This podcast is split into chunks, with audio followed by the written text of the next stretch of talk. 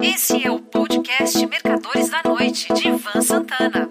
Narração: José Inácio Pilar. Ações da Petrobras: investimento ou cassino? Antes de mais nada, gostaria de confessar que estou cuspindo no prato em que comi. Se há uma empresa na qual ganhei dinheiro, muito dinheiro, essa foi a Petrobras. Talvez tenha obtido lucros com ela justamente por não confiar na estatal. E, quando não se confia numa companhia, a gente só vai na boa, na certa. Aliás, se agíssemos assim com todos os papéis, só indo na boa, nossos lucros seriam muito maiores.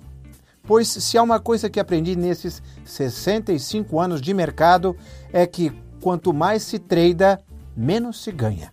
Minha primeira experiência com Petrobras foi no final dos anos 50 e início da década de 60. Naquela época, eu operava em câmbio, comprando dólares dos exportadores e vendendo para os importadores. E descobri que a Petrobras, que importava petróleo, pois quase não produzimos aqui no Brasil, tinha determinados dias de compra.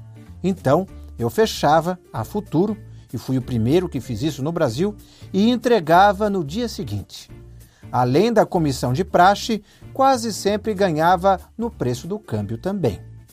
No dia que o governo tabelou o dólar, a minha mamata acabou. Alguns anos mais tarde, fui estudar mercado de capitais na NYU, New York University, e aprendi conceitos que não eram usados aqui no Brasil, tais como Price Earnings Ratio, o quociente preço-lucro, ou simplesmente PL, que é como se costuma dizer. Ao regressar ao Brasil, no final dos anos 60, embora já não confiasse em governos e estatais, descobri que as ações ordinárias da Petrobras estavam ridiculamente baratas, algo como 50 centavos. Comprei um lote por esse valor e fui vender os papéis em meados de 1971 a 13 cruzeiros, um lucro de aproximadamente 2.500%. Foi minha primeira grande porrada no mercado de renda variável. Quando era operador de pregão na Bolsa de Valores do Rio de Janeiro, não tinha predileção nem rejeição por nenhum papel. Pois lá era jogo de cartas marcadas. A gente via o mercado acontecendo e fazia dezenas de minute trades por sessão. Então, tanto importava se a ação era privada, estatal, nacional, estrangeira ou até inexistente, como aconteceu uma vez com a Merposa. O negócio era comprar do floor trader à direita e vender para outro à esquerda. Vapt-vupt. De centavo em centavo, a gente enchia a burra. Em 1974, quando foram descobertas as jazidas submarinas da Bacia de Campos, as ações da Petrobras subiram muito. Mas tão logo o mercado se deu conta de que aquilo representava não mais do que despesas e que anos se passariam até que o achado resultasse em lucro, as ações desabaram.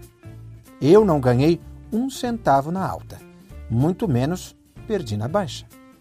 Aquilo era um mercado de insiders, por sinal, característica de todas as ações cujos resultados dependem de decisões políticas e não empresariais.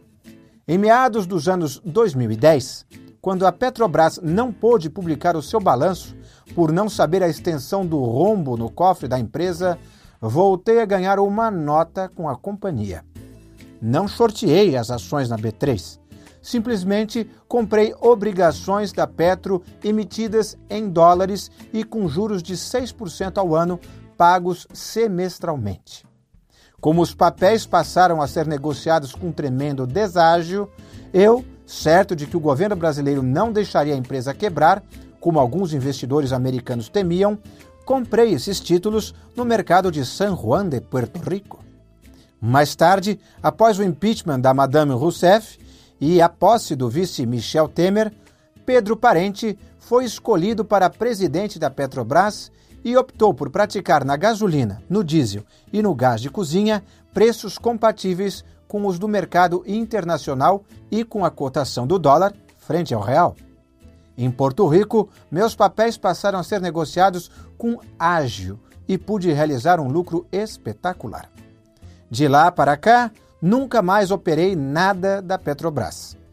E vejo a política de preços da empresa mudar de tempos em tempos, não raro dando uma guinada de 180 graus.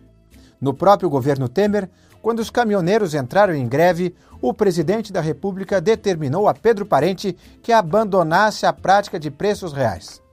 Evidentemente, ele, o parente, pediu demissão. As ações da Petrobras se esfarinharam na B3. Durante o governo de Jair Bolsonaro, no início, a Petro voltou à política de preços realistas. Mas então, Bolsonaro implicou com os dividendos. Depois, com a proximidade das eleições, exigiu que os preços dos derivados, principalmente o diesel, deixassem de obedecer os critérios de mercado? Obviamente, Lula vai fazer a mesma coisa. Ou melhor, as duas coisas: interferir com os preços ao consumidor e baixar os dividendos. Sai à direita, entra à esquerda. As trapalhadas demagógicas são as mesmas. Se você é daqueles especuladores que gostam de volatilidade e operam day trades, a Petrobras é um prato cheio. Como investimento, simplesmente não é confiável. Especular na Petro é simplesmente apostar num cassino, tal como roleta, blackjack, craps ou baccarat. A não ser que você seja um insider coisa que não deve faltar com tanta gente dando palpites sobre a política da empresa. Às vezes, penso que o que menos importa são as cotações do Brent em Londres, do WTI, o Western Texas Intermediate, em Nova York, e do dólar frente ao real. Se você, caro amigo, é fissurado numa aposta, aqui vai um conselho de amigo compre uma passagem para Las Vegas e se esbalde por lá. Provavelmente vai perder algum, mas não vai ser passado para trás por insiders. Simplesmente porque quando o croupier girar a roleta, ninguém saberá de antemão onde a bolinha vai cair. Um abraço. Você ouviu Mercadores da Noite de Ivan Santana. Narração: José Inácio Pilar.